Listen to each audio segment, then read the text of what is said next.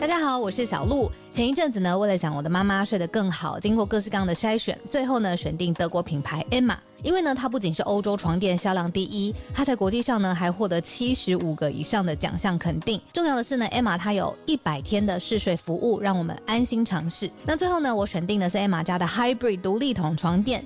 试躺之后呢，我就给它一个 hashtag 叫做云朵般，因为呢这一款床垫它有很强的包覆感，所以躺进去之后就像被云朵包住一样，很舒服，很有安全感。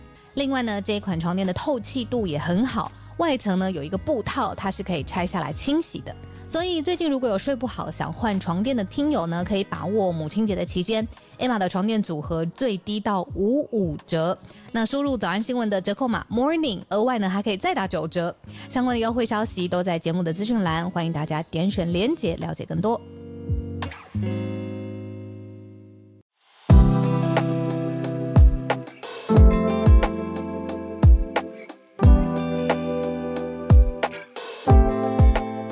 早安，大家早安。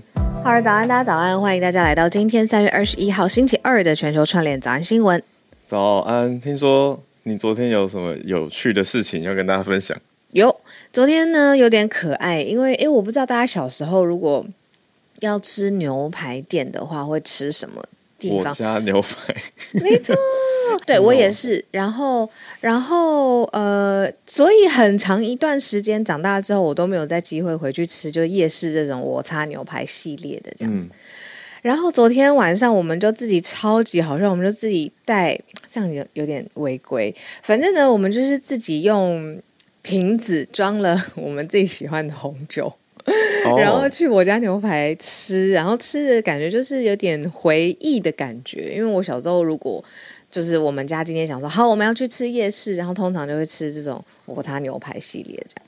嗯，重点是呢，记忆都没有变啊，都还是那些呃东西来了，不知不知要拿那个白色的纸巾遮住啊，这些什么有的。对，重点是呢，昨天我就看到我隔壁桌是一个爸爸带着两个小孩，非常可爱的小孩在讲，就是嗯。呃群组里头有人言语霸凌这件事情，啊、对他们是一个是国小生，一个是国中生，然后结果就是有班群这种东西。哦，然后他们刚好都是我不知道这两个小孩可能很优秀，这两个小孩都是负责就是管班群的人，然后就在交换说，如果里面有言语霸凌的人，他们是怎么处理的。然后就说不能直接封锁啊，不能直接退群啊，这样子会被老师还有被他的那个妈妈骂啊，什么什么。他们就非常非常可爱。社群管理员的对话。没错，但是一个是国小生，一个是国中生。然后我就一直听那个爸爸在旁边给他们很正确的、很支持的价值观，就是说，哎，这个管理是很辛苦的事。可是社会上面如果没有管理的角色，大家都会乱掉。所以你们要从小地方开始，就是练习起。反正就非常可爱，我就一直去听，然后一直在吃。对，嗯、但你知道他们停下来在做什么吗？他们只要一停下来，话题没有继续，两个人我观察到，一个国小，一个国中，他们拿起手机滑抖音。哦，哇，那个那个真的是，然后再滑一滑滑一滑，然后就会再继续回到那个话题当中。这样，所以它是一个伴随日常的休闲娱乐。对，而且跨国小跟国中。他们会这样子滑，然后会看，然后他们自己有抖音的账号，也会一直回来看他们抖音的账号到底哦，到底有谁，有什么新的通知？对对对对，没错没错没错。昨天是一个很震撼的一个晚上，就不只是视觉上的这样子。对哇，因为他们真的算很可爱，我可以了解他们，感觉不能说了解，我感觉他们是非常。清新派，对，就是很清新的，就是想要维护正义啊，应该要怎么对啊，然后班群怎么样怎么样管理会比较好。哦，就是都不是讲坏话的那种，都不是哦，都是他们讨论说要怎么办，怎么管对，没错，没错，没错，没错，没错，那么小的小孩子，国中高中，想到一个小学生在跟人家谈管理，就会觉得哇。这社会蛮有希望，真的。然后只是因为他，对他的责任，他想要知道怎么管的更好，的事情做好。没错。然后他聊一聊，就开始滑抖音，滑两下，然后再继续吃两口我家牛排，然后再再聊一聊，再跟他哥哥聊那那他怎么办？我怎么办？再滑两口抖音，再滑两口抖音，再吃两口牛排。我觉得这个量词好像用的蛮蛮好的。对啊，滑两口抖音也是一种吃了一种喂食，所以。我觉得现在可能因为我真的很少有机会可以接触到，就是国小、国中小、国小，对啊，嗯、国中这种年龄层，要么就是刚出生非常小的小宝宝，那已经长成就是这种有自我意识可以对话，还想要怎么更好的人，他们在用抖音，对，嗯，聊天室有听友在补充说，哎，应该十二岁以下是不能用抖音的，真假？嗯因为我记得脸书 Facebook 是十三岁吧？那真的有大家遵守这个规定？呃，这好问题啊！嗯、你昨天看到的就应该明显有一个不到十二岁。对，应该是。对啊。然后 Serena 说是 TikTok 还是抖音？台湾这边应该是 TikTok。抖音？哎，谁？可是我有看到那个呃，你说他写中文的吗？对啊。难道他们越狱去用中文？不知道，不知道。嗯，我有在他的那个左呃 看这么仔细有没有 那样的那个？还是他其实是在他会不会是在比如说 YouTube Shorts 或者是 Instagram，可是别人是搬运的？哦，有可能，非常有可能。可是他会这么、啊、他会看 YouTube Shorts 吗？你觉得国小生有可能、啊、搞不好会哦，搞不好可能。对啊，台湾是用 TikTok，对啦，这也是。说不定还有管理国小生的 YouTube Shorts 社群，另外一个群组。好飞哦，你们，哎呦。所以，所以我 I I guess 我今天讲太长了，我只是想说，其实就是日常生活你会刷 TikTok 好了，就是刷这种短影音，这个年龄层已经下降到就是我知道这件事情，因为我没报道过嘛。可是我实际看到的就是一家人生活的晚餐情景，嗯、我还是觉得哇，就跟以前不一样啊，就变其实是以前的电视啦。对，然后吃晚餐配电视吗？对啊，对啊，只是现在现在电视在大家的手掌中。没错，嗯，那应该有的人看电视看得很勤，那有的人是比较着重在聊天，那就是大家比例上的不同。酷吧？有酷哎、欸，就觉得啊，世代变化很大。你看我去一个多复古的地方，然后哎，他们算复古，他们也品牌创新了，但是对我来说，就是那是我小时候的记忆嘛。但是他看到现在的小孩子，你看我小时候被带去吃的时候，拿什么抖音，我自己的手机都没有。我小时候都吃鸡腿排，真的吗？鸡腿真的很好吃。还有玉米浓汤是不是可以无限？无限还有大蒜面包，一大早的。我跟你说，我都去吃他的那个铁板面，就是他旁边不是配面吗？好，我看看你怎么转回来了 没？我每次都回忆漩涡，对，然后就非常难转回来。怎么转回来？哦，转回我们要 update 昨天的新闻哦。哦，懂懂懂懂懂。昨天我们发生的事情，同时我们 update 昨天的新闻。对啊，对对对，所以继续来 update，就是刚刚讲在地的经验跟体验，就是也要 update 国际上的事情。好厉害哦，欢呼声。好了，我们国际上看到昨天讲习近平去访俄嘛，好，那现在习近平访俄的反应，各界的反应，我们一起来整理一下。因为就是这两天的事情。好，那第二题则是在法国这边，内阁用九票之差挺过了不信任案。法国现在各个城市之间，我觉得一个反弹的声浪，接续着我们上个礼拜讲的，还蛮大的哦。对于这个你说退休年限要往后提啊，等等等的这些。好，那第三题则是意大利这边一个更新，呃，有传出一个消息是意大利禁止同性伴侣登记为孩童的家长。那是不是往比较保守的面向走呢？还是有什么其他的考量呢？我们来看，那最后一题则是一个听起来比较开心的世界快乐报告。台湾在亚洲列为第四名哦。嗯，待会来看一下更多细节。那 就先从习近平访俄各国怎么看怎么想。好。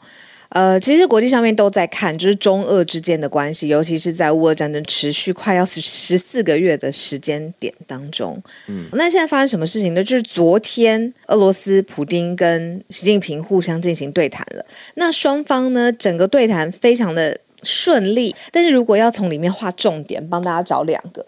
首先呢，习近平支持普京明年连任俄国的总统。哦，这已经是非常非常直接的了。再来第二个重点是，话说中国跟俄罗斯有着相似目标，而且是高度重视中俄相关的关系。所以一，我支持你普丁；二，我高度重视我们相关的目标，而且我们之间的关系。然后再来相关的。呃，跟中方提出，中方会不会提出跟乌克兰之间的和和平的协调的方案？普丁还这样子告诉习近平哦，他说：“我们向来准备好协商讨论所有的问题，也包括习近平的建议。就是 even 有讲到乌俄战争有没有可能和平的转捩点，在这个时间点上，普丁跟习近平互相会晤的时间点上，普丁的态度也是说准备好协商，包括所有的建议，也包括习近平的建议。所以可以感觉得出来，两方是非常的。”这个默契呀、啊，还有他们的契合度，还有最后达成的这个方向，其实都是非常非常接近的，没有什么分歧。有意思的是，俄罗斯新闻社，即使我们刚刚讲的这个听起来是两边已经这么这么好了，但是俄国新闻社叫做 RIA Novosti，、嗯、他们报道是说这个还是一个非正式的会面啊，都已经非正式。对，嗯、但非正式谈四个半小时。对，然后称呼他我的老朋友习近平同志，这样子一个特别的语境吧，对不对？是共产列宁啊，对啊，共产语境。正式的来说，就是即将到来的会谈，已经是十年来就是俄国跟中国两国关系最高点的时候了，就是有史以来的最高水平。他们十年来已经见过四十次了。你刚刚说四十次的时候，我有这个算频繁呢？以两国来说，啊、非常非常的频繁。然后还说来到了最高的水准，在这样的时间点。让大家看的会特别觉得关注吧，应该说过去三十九次，我其实我们就是好像没有特别没有特别的印象吧。对，对啊，但这一次在这个时间点，而且我还观察到一点哦，就是说两国之间，就是中国跟俄国之间，当然现在看起来口径一致，关系也很好。可是他们有没有共同的目标，望向哪里呢？结果是有的，是普丁他表达了。这个共同的敌人吧，我在想，他们在讲的是北约。他说，北约希望呢，把他们的活动还有他的势力扩大到全球的范围。那亚太地区是他们着重渗透的地方，那很可能会有相关的呃分裂，或者是有组成排他性的圈子跟军事集团，会损害中俄两国的利益。也就是说，他先跟习近平靠在一起了，然后靠在一起之后呢，就说其实真正邪恶的敌人是西方的势力，例如他。点名的就是北约，在这次呃的非正式的会面当中也有提到。嗯，有一些媒体的引述是讲有些势力，哦，有些势力，有些势力。对，对但普丁讲的蛮明白，是讲北约在试着把活动扩大到全球，嗯，也想要渗透亚太，然后接着说有些势力想要把欧亚共同空间分裂成这些小圈子，嗯，那就会影响到俄中的发展。应该说，接续我们持续在关注的情况吧，就是欧洲跟俄国现在的关系，可以说史上最差吧。应该降降为最低点了嘛？你看跟德国，对啊，对啊，尤其是首当其冲德国之间的关系，嗯，对啊。那反正重点是大家期待就是有和平协商的东西会从中方出来，但是其实中方的重点还是不论它是恢复贸易还是中俄之间的关系，就是还是以中中国自己想要的目标为主。所以可能又跟国际上面的分析有一些些落差。对，那以 CNN 的角度，最后一个补上的是美国这边的媒体嘛？那美国的专家分析，从 CNN 这边找来的分析者看到的是认为挑战了美国领导世界的秩序。所以从不同的角度看，你出发去看同一件事情，都可以取得非常不一样的重点。那美国这边看的点，还是认为说中国会扮演。能够影响全球事件，还有世界大国的调停者，这是由华府智库这个 CSIS 这边的研究员他的看法啦。即使如此，我觉得这次目前这一天没有看到调停，比较看到的是中俄两边的关系维护。那今天他们会在会谈，对，然后看看他们发表的后续。是。好，我们来到法国，法国呢要跟大家分享的是，其实是九票之差挺过了。对对，是内阁挺过了不信任案。对，哦、也就是说，这个退休制度现在还有我们之前说的这个改革年金的法案，几乎是等同通过的状况。对，就是差九票可以挡下来。对，没错。对，因为本来是说在二十四小时内要投票嘛，那如果那个不信任案通过的话，就全部解散。嗯，所以是比较比较激烈一点点的一种做法，所以才有人把它认为说，这根本就是一种强行通过。但是既然有了这个防护机制，让大家投不信任案，但最后投完呢，嗯、还是没有达标。嗯，所以可以说就是通过了这个改革退休呃退休改革。对，那里面的争议尤其因为很多嘛，而且也造成了很多各行各业都上来抗议。这个是我们之前早安新闻有报道过的。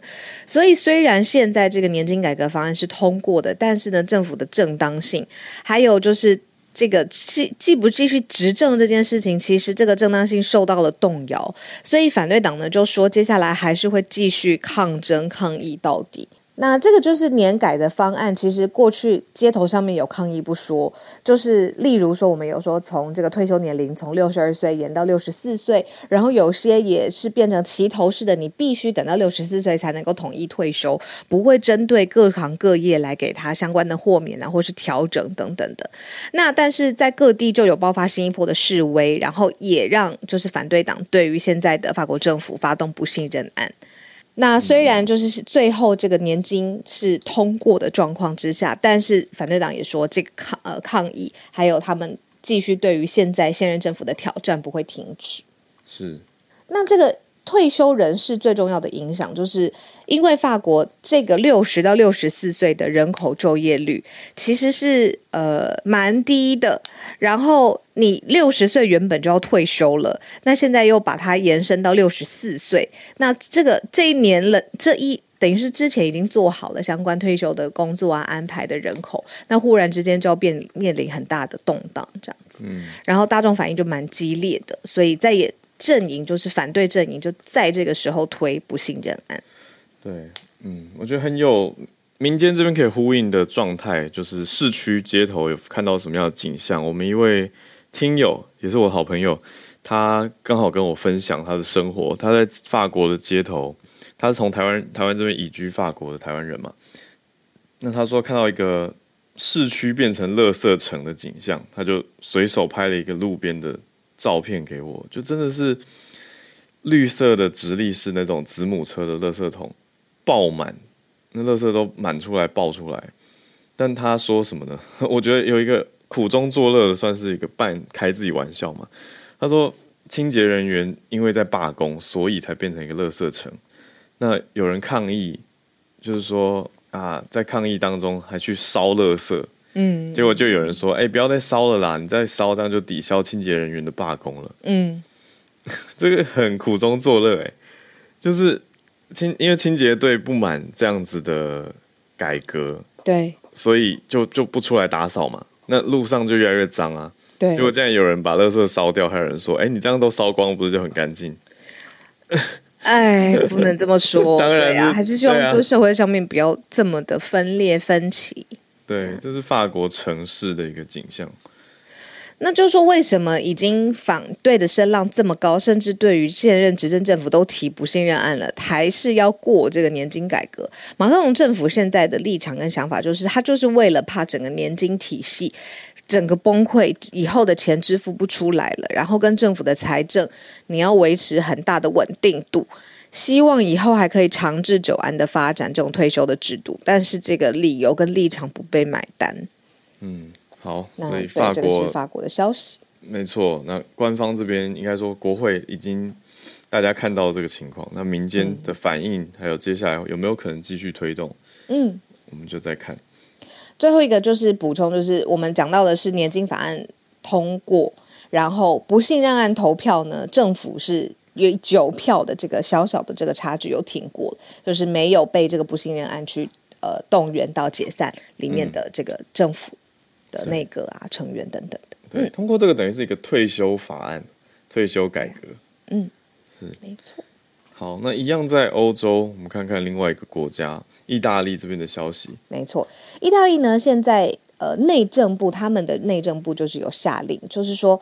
尤其是米兰 LGBTQ 还有他们相关的家庭成员，要在身份证的栏位上面填上父亲跟母亲的姓名。之前如果是 LGBTQ，他可能不是父跟母这样子的呃角色分配，他是家长一跟家长二，就是等于是有两位都是就是 parenting，就是帮你照顾的这个主要照顾者这样子。但是现在变成说身份证上面必须要填父亲跟母亲，那这样子当然就违反了原来的规则，或者是原来的设计。意大利的内政部做了一些规定的改变。对。所以，呃，相关的民众就会认为说，这个是 LGBT 族群的权利被缩限了，所以呢，就有相关的抗议，然后还有呃示街头上面的示威，然后他们的名字呢叫做 Hands Off Our Sons and Daughters，不要碰我们的儿子跟女儿，然后是由这个意大利很多的 LGBTQ 的权。LGBTQ+ 相关的团体一起发起的，嗯、那发生的地点呢，就是在米兰的市中心有一个叫斯卡拉广场，那大概有一万人参加了这个示威的活动。但是你知道，每一个各国政府很特别哦，就是抗议的时候，现场的人数、民间统计的人数跟官方最后说，哎，到底有多少人参加的这个人数，总是有很大的落差。所以米兰官方呢，只是说，哎，这个抗议的人数大概是数百人跟数千人之间。嗯，落差好大。不过重点是回顾一下这件事件为什么会有这样的脉络。嗯，呃，要回到二零一六年的时候，意大利通过成为了同性婚姻合法化的国家。嗯，但它却是。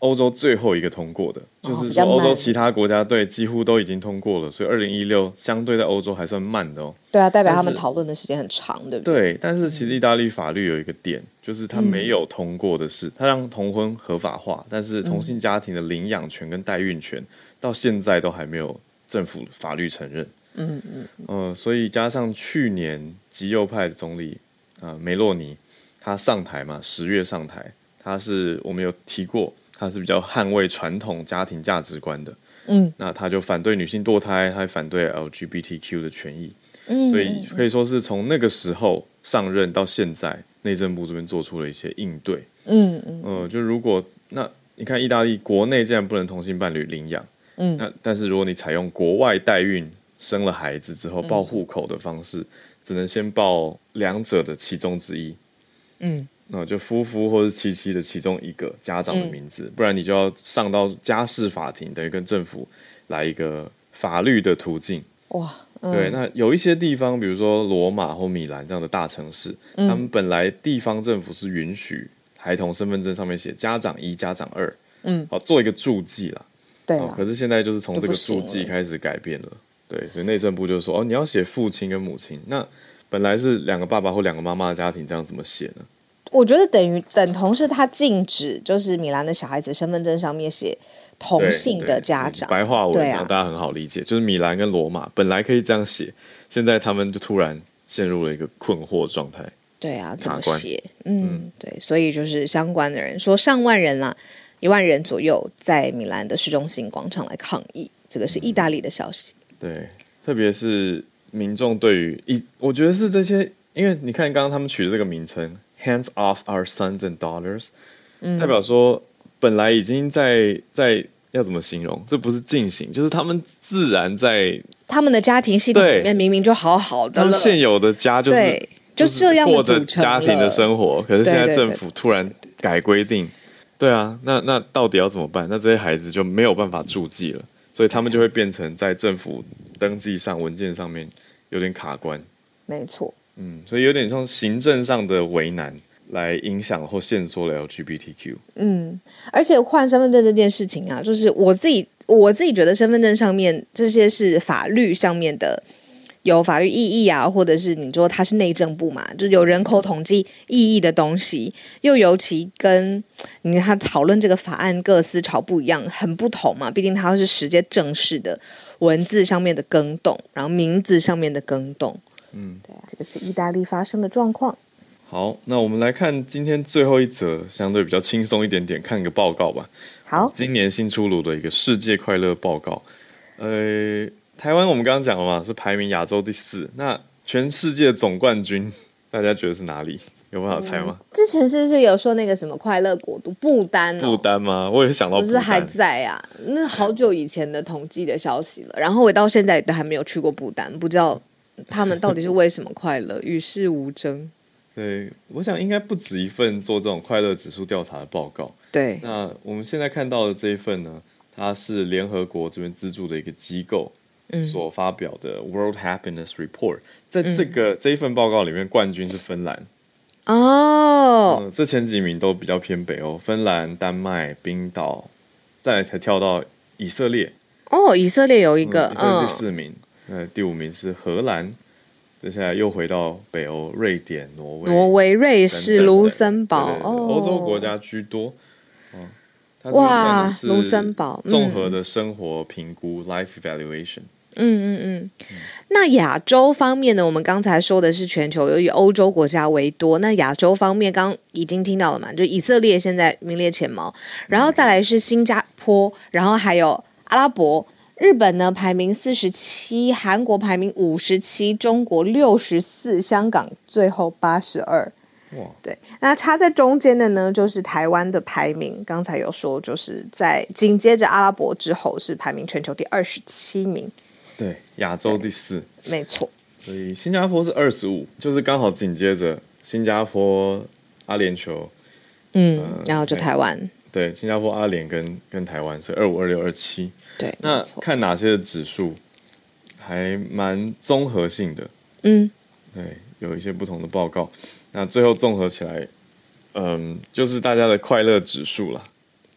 那我们可以想想看，刚才讲的是从前面这样子数过来最快乐的地方，然后把它拍下来。最不快乐的地方，这个报告告诉我们是阿富汗，当然是因为里面的这个战争实在发生的。频率非常高，然后而且是从二零二零年以来到现在，你看二二三年了嘛，三年来都是全世界最不快乐的国家，就是排名是垫底的。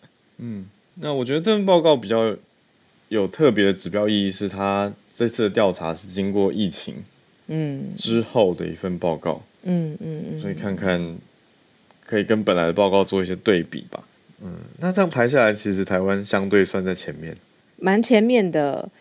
然后，所以我们刚才有说，就是这个更前，嗯，最前面你说跳开的那个国家以色列啊，其实就有一个很特别的观察的角度，就是说，你看我们之前不是常常报道以巴冲突嘛，对，然后后来呢也在说，就是呃。以色列其实有充满很多的矛盾，比如说里面的恐怖攻击，然后或者是战争，或者是为外面的敌对，或者是文化上面的冲突，其实都很多。那为什么这个国家跟幸福快乐都会连接在一起？尤其是有对 COVID 这件事情，嗯、那其实呢，就是呃，在疫苗这件事情上面比其他国家快速取得，而且民众的接种率也很高，造成了就是整个在应对 COVID 的事。的这个全球传染病大流行的时候，嗯、以色列表现的其实非常非常好，就是应对 COVID 的方式上。对对啊，所以这是一个蛮大的关键。嗯嗯，就是对于这次疫情这一波的防疫状态，嗯嗯，也是一个很大的因素啊。那除此之外，这个报告还关注到了社会支持，对，还有乌俄对各个社会层面的一些呃观感的影响。嗯，这个刚才浩尔就说，哎，评估它是很全面性的。那有有多全面呢？包括了人均的 GDP，包括出生时你预期你健康的寿命会有多长，包括刚才像浩尔讲的社会支持啊，是不是能够选择生活？你自己可以选择你的慷慨的程度，当然是翻译过来的，就是说你日常生活中自由的。呃，空间有多大？然后还有对于贪腐、政府贪腐程度，你的感受到底是如何？所以真的是各方各面的。嗯、你看有呃金钱啊、财务啊，有对政府、政治、文化上的啊、呃，人均 GDP，然后人口方面各方面综合的一个全世界的快乐报告指数。对，我还读到一个最后的重点，画给大家。哦、他在讲的是平不平等这件事情。嗯，这个报告的研究方法。蛮有意思的地方是，他去研究最整个国家最快乐的一群人跟相对最不快乐的一群人。那他发现一件事情，就是中间的那个 gap 落差越小的国家，嗯，整体大家越幸福快乐。嗯嗯嗯，就是那个差距。过往我们传简单讲就是贫富嘛，可是现在我们先不讲钱，先讲快乐不快乐的差距。嗯嗯，哦，或者说，嗯，对啊，就不同，真的是这这个也不能分顶层跟底层，它就是快乐跟不快乐。就是大家如果整体都没有开不开心落差没那么大的话，就是大家都比较开心。嗯、但是如果有的国家有的人很开心，有的人却过得很痛苦，嗯，那个落差越大，那整个国家整体是偏向比较比较动荡的。对，所以他讲的是这个 gaps 的稳定度，我觉得这个很特别，对啊，这个也是很重要。特别观察到是在非洲国家比较多，是那个 gap 越开越大，嗯嗯嗯，比较稳定度不够，对，快乐感也会，会觉得啊，小叹气的一个、嗯、一件事情啦。对，那其他国家或者是整个社会，我觉得大家可以去思考这件事，就是有没有办法让大家都好，嗯、这样才是真的都好。嗯，好，那今天呢，就是我们呃帮大家整理的四题，有第一题让大家知道，就是昨天呃习近平呃出访俄罗斯之后，各界上面的想法啊，他们高度的呃立场上面的相近，而且希望呢把苗头转向真的是共同的西方势力是不是他们的敌人啊？现在有在这样子的声音。然后再来就是法国改革年金的这个方案呢，因为冲突实在是分歧很大，所以被动用了不信任投票。但是现在人政府呢是九票的这个差距有挺过，让现在年金改革的方案也会通过。意大利呢有禁止同性伴侣来登记，现在必须要写父亲跟母亲明示哦，这个性别上面必须要标记下来。那大大家有抗议示威，然后最后是我们刚才说的世界快乐报告。嗯。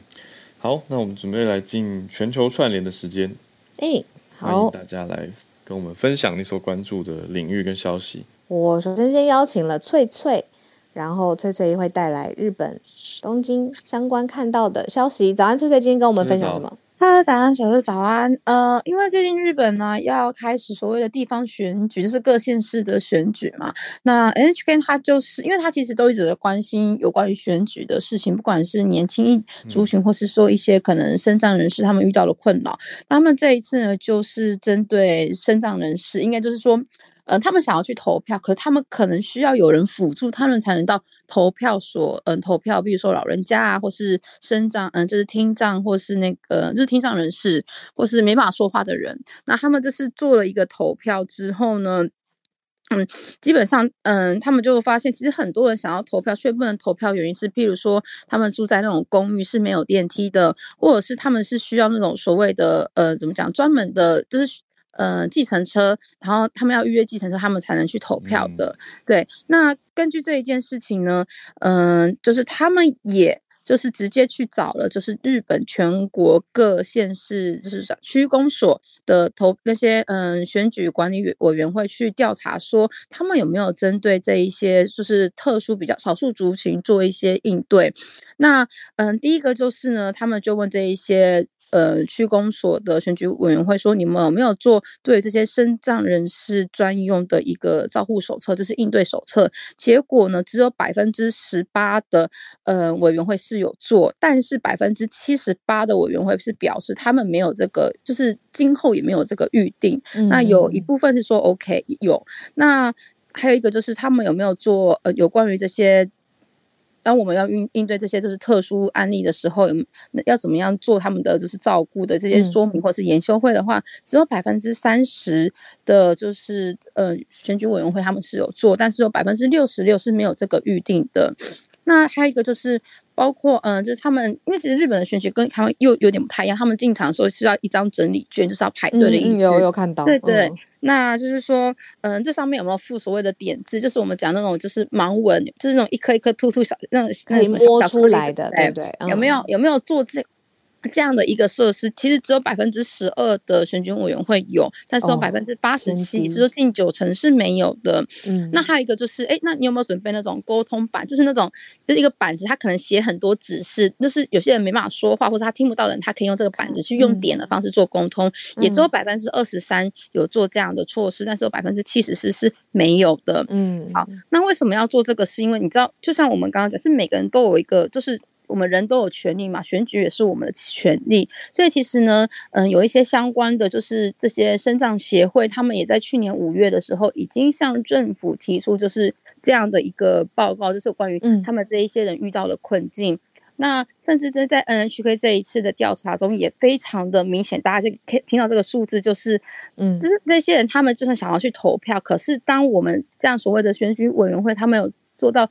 进上的措施的时候，他们想投，其实也没有办法。嗯，那另外就是其实呢，像是我们讲的老人照护中心啊，他们基本上全部都是老人家的情况之下，其实你是可以特别跟日本政府，就是区公所去申请一个，就直接设一个投票所在医院里面，嗯、他们或是那个老人照护中心，这样子的话呢，他们就可以直接投票。嗯，对。那我为什么对这个议题会有在意？是因为我因为你知道，其实我们发现老人家的投票率其实的确。像在日本或台湾也好，都是比较高的，比年轻族群高。对对，那其实我就会想说，哎、欸，对，好像我去我自己去区公所投票的时候，我发现的确没有这种无障碍或者这种，其实基本上我们没有做这样的一个措施。对，嗯、所以我其实在看日本的时候，我也会想到台湾。那台湾其实在这边无障碍的部分，其实做的也没有这么的完美。其实我们也可以去做一个什么讲反思这样子。嗯嗯，好，这就是我的分享。就最关心就是比较少数，比如说老年的族群，或者是他可能看不见，需要相关的辅助。那这一类人的权益在投票的过程当中，怎么样被保障，或是做得更好？那刚刚翠翠有说，就是他看到日本的现在的情况，会想到台湾嘛？嗯、那这个是我听到的，就是觉得大家串联的时候，那个新闻的出发点，当然就是希望我们生活的地方，不论你现在生活的地方在哪里，都越来越好的一个一个出发点的缘由。谢谢翠翠今天跟我们分享。刚才其实有讲到，就是日本投票会先拿一张整理卷，就是他们排队顺序的这个。对这个之前我在看就是日本投票转播的时候，我一直很好奇，每一个人手上一进来拿的是什么。嗯、我现在终于知道，对、啊，整理券。嗯嗯嗯，排队就是让大家排队有决定一个顺序，顺序，比较避免插队啊，然后维持秩序的。还有一个原因是因为，如果拿了整理券的话，有一些老人家，嗯、或者说可能比就是怎么讲，没办法一直在现场排队的人，他们可以就是先休息这样子。哦，懂懂懂。OK，先休息。对，毕竟到了你的，你再去投这样就好了，不用一直昂在那边。对。谢谢翠翠。好，我们接下来邀请叶老师。叶老师今天要跟我们分享的是美国佛州的一个法律，对吗？对，老师早。他们目前是还没有正式通过。如果通过了的话，就会禁止学校在六年级以前教导任何关于月经周期的知识。嗯，那为什么会关注这个？哈，其实佛罗里达州已经通过了一系列，就是说，包括不可以在学校讨论性别跟性的问题。然后他们现在就是提出的议员的理由是说呢，这样子整个州可以更统一。那反对方是说，因为事实上哈，女孩子通常是在十岁到十五岁之间会有第一次的月经，但是有些女孩可以提早到九岁。嗯，所以反对方是说呢，如果你不教她的话，一个四年级的小女孩发现内裤有血，可能会以为她快死了，因为学校没有教。不了解。对，因为学校没有教。事实上，对照台湾哈，我有一个同事哈，他在台湾做了八年的研究，嗯，他是发现说呢，现在的学生变化最大的年纪时期哈，已经不是过去认定的，就是所谓的十二岁到十五岁的青春期，那是国中左右，而是小学的三四年级。哦，提早了。对，已经提前到小学三四年级。所以，我们那位老师他的八年的观察，他是认为说呢，事实上，以现在台湾的这个性平教育的话，就是说性平教育其实包括性像月经知识啦等等啦那些，就是说应该要提前到小学二年级，把理解提到前面，才不会发生不该发生的事情。嗯。以佛罗里达这样子，不但不提前，反而要延后的话，真的会像那个反对方说的，可能会让小孩子在都没有人教他，嗯、他在出京来的时候会吓坏了。嗯嗯嗯。当然，就是说目前这个法案是还没有通过啦，但是以佛罗里达过去的一些记录来看的话，嗯、有可能会通过。嗯，佛罗里达现在的立法者就是这些立，就你说国会的官员、议员，他们的主要组成是共和党。嗯，对，这一次提出来也是一位共和党籍的议员，他的提案是说六年级之后，好，他说六到十二年级再来教 AIDS 跟性传播疾病或者是健康教育，所以意思就是小六之前就先不提这些。可是我的想法是，学校教育它并不是我们知识生活完全的来源。就是小的时候，如果就算没有教的时候，你可能会听到错误的，可是也会听到可能是哎，可能是怎么样怎么样。但是我不知道为什么我要特别立定这个不能教。嗯，就算不教，我觉得朋友之间或者是家庭之间的教育也会来补足这个部分。那为什么要特别让学校不能教？这个是很好奇的地方。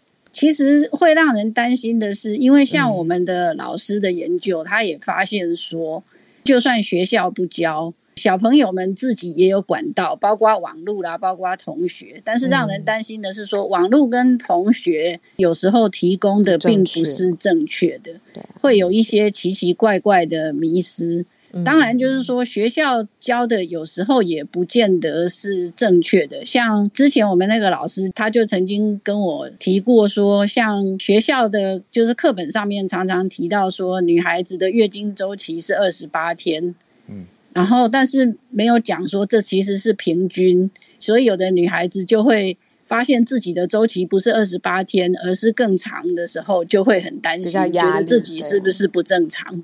对啊，哦，嗯嗯嗯，那现在佛州让人家担心的是说，除了刚刚浩尔提到的，就是就是他们的多数党是共和党之外，事实上他们的州长也是非常的保守。那在他的支持下面，已经通过了一系列的这些法案，嗯嗯，所以这个法案有可能也会通过。理解。对，那老师刚讲这个系列里面，我看到的是说，主要是限制公立学校。不可以太早去谈性别跟性的问题，嗯、那就会等于变相的说，它减少了对于多元性别的强调嘛，嗯，有点像削弱掉之前本来的学校是可以谈或是要教的东西，嗯嗯，嗯，对。其实今天我们工作群组有选到这一题，然后我们就想说，哎，等他确定或者是更多的。呃，比如说生效的细节出出现之后，我们再来多多讨论。那也谢谢叶老师今天刚好跟我们，就是帮我们把这一题放在我们的讨论范畴里头。对，谢谢叶老师。对，因为他们目前是在小组委员会里面通过了，对，对嗯、可是还没有提到更大的层级。嗯，还要继续关注。嗯，那接下来我们谢谢老师，接下来我们邀请 Kitty，谢谢 Kitty 最近跟我们常常的连接很紧密，今天要跟我们聊的是。泰国的性工作合法化。嗯，对。Hello，早安，小鹿早安，大家早安。Oh. 嗯，今天跟大家分享泰国的新闻。泰国的社会发展和人类安全部，他们正在草拟一份关于性工作合法化的法案。那他们预计在舞会泰国的国会大选之后，会交给新的内阁去审议。然后，泰国的法政大学的法院法学院讲师纳荣这位先生，他有透露了。那法案的内容会包括性工作者以及使用性服务者的年龄都要到十八岁以上，然后业者必须要跟地方政府去登记，并且申请执照。那执照的话，一次是为三年期限。那如果三年后都没有违规的话，他才可以继续去申请他的营业执照。以及性工作者，他们必须要自愿的去从事性工作。如果发现有强迫他人从事性工作的形式的话，那这样会被视为是人口贩运，以及性工作者必须要定期进行健康检查等等。那我虽然大家应该都知道，就是泰国的色情产业是算是蛮蓬勃的，但实际上泰国他们在一九六零年的时候就已经通过了禁止卖淫法案。嗯，好，在一九九六年又进一步推出了禁止和惩治卖淫法。嗯嗯嗯。但是因为就是各式各样，包含历史因素啊，以及他们的经济因素啊等等，导致红灯区已经就是在目前是变成泰国观光业的看点之一哦。对，真的是。对。啊呃，因为他们五月大约他们是目前是决定五月七号或十四号会是他们的大选日。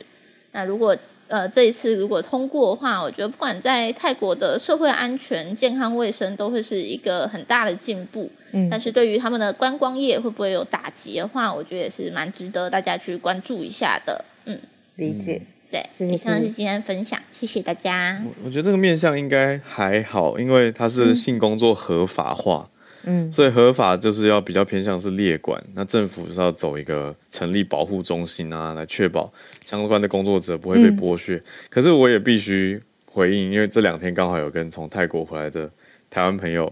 聊到泰国的执法现况，嗯、就是我们其实，在节目中有我一直说，还有一些空间对，就是警察还是会觉得，哎、欸，你塞个钱给我，我就让你方便。收门收路，对，这个真的是在泰国还是有的现况，所以两件事情放在一起，总是会让大家觉得，嗯，就是会不会执法上有蛮明显的不均等的问题。嗯，人聊天室也有说，Jade 说泰国缺钱缺到家。的确，我们这次在泰国旅行的时候，在当地生活的人都说，哎，政府很缺钱，所以他会追税，然后会在就是比如说你去抓就是 high profile 的人的时候，你会特别希望他其实可以用一些门路或者是方式让他 get away。然后他们就希望就是这样子，政府的财库可以饱满一些。这一部分啊，当然还有私下的那种疏通。他们，他们 got away 的话，财库就不会饱满啦，是饱满了警察的口袋啊。对啊，我就是搞哎，搞不好警察还要上缴，不知道哦。对啊，因为私人的疏通这都是有的，这是就他们是分享说，这是在泰国文化当中很常见的事情。对对啊，有点不谋而合。嗯，哎，今天谢谢来上来跟我们串联的呃所有的朋友，我们包含了翠翠、叶老师还有 Kitty。对，谢谢大家。那我们今天节目来到尾声，对，差不多就告一段落。对啊。那明天的时间，我们继续早上八点钟跟大家继续来串联。明天会有我们的早科学。啊、对，我也想跟大家分享一个小小小小的我的个人小更新。哈哈，这是大更新吧，大家。好了，对，我们早上都忙到，他还没跟小鹿讲。不过我知道啊，不用跟我说，我知道。谢谢，谢谢。来吧。好啦，我我的新节目 Podcast，反正大家都在收听。那如果大家对于英文单字学习有兴趣的话，想要用收听英文的方式，每天学到一些新的字，就是呢，我同时除了早安新闻以外，也在开始了另外一个日更的节目，叫做关键英语教室。关键英语教室，没错，对，学习英文单字的节目。没错，欢迎大家有兴趣的话，可以到各个平台，就跟你现在平常听早安新闻一样的方式 来收听，可以搭配收听，因为那个节目相对我们早安新闻是比较短的节目。对呀、啊，比较短，然后也很实用吧。嗯、然后又是就是浩尔平常会教我们的这种方式，然后带大家认识关键的英文单词。对啊，应该说也要谢谢早安新闻的大家，因为它可以说是从早安新闻里面的早安英文延伸出来的、长出来的一个新节目。对，没错。对啊，所以有讲到什么 Goblin Mode 啊，跟物理模式，还有 Weaponize，这是跟小鹿有聊过的。对，Weaponize 武器化，还有 FOMO，就是 Fear of Missing Out。这这些的字，大家有兴趣可以去支持一下，一定要一定要，一定要跟早安新闻一起支持，一定要一起一起，对啊，对，所以就可以关注一些这种关于趋势潮流或者是商业实用的字，那就可以跟大家的时事营养素早安新闻做一个补充搭配，太好了，太酷了，好的。那我先去追踪频道了。那大家祝福大家有一个美好的上班日，或者是大家在忙各行各业有不同的目标。然后明天同一时间，我们早上的时间再跟大家一起串联。好，我们明天见，大家拜拜。